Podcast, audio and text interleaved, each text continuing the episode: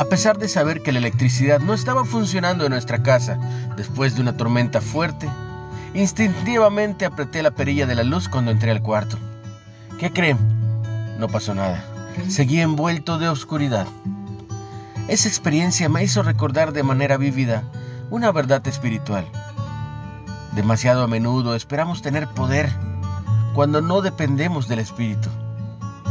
En Primera de Tesalonicenses, Pablo escribió sobre cómo Dios hizo que el Evangelio no llegara en palabras solamente, sino también en poder, en el Espíritu Santo y en plena certidumbre.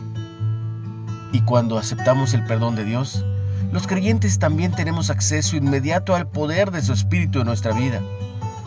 Ese poder desarrolla en nosotros características como amor, gozo, paz y paciencia. Velo en Gálatas 5:22 y nos capacita con dones para servir a la iglesia, incluso enseñar, servir, liderar donde estemos. Pablo advirtió a sus lectores que es posible apagar al Espíritu. Podemos restringir el poder del Espíritu al ignorar la presencia de Dios y rechazar su obra de convicción.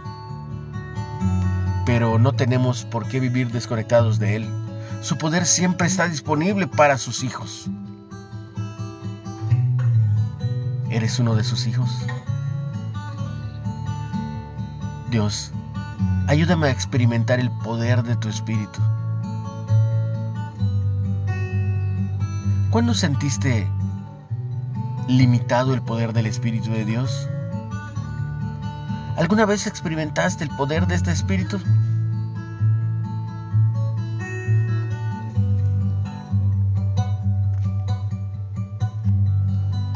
Ten un excelente y bendecido día.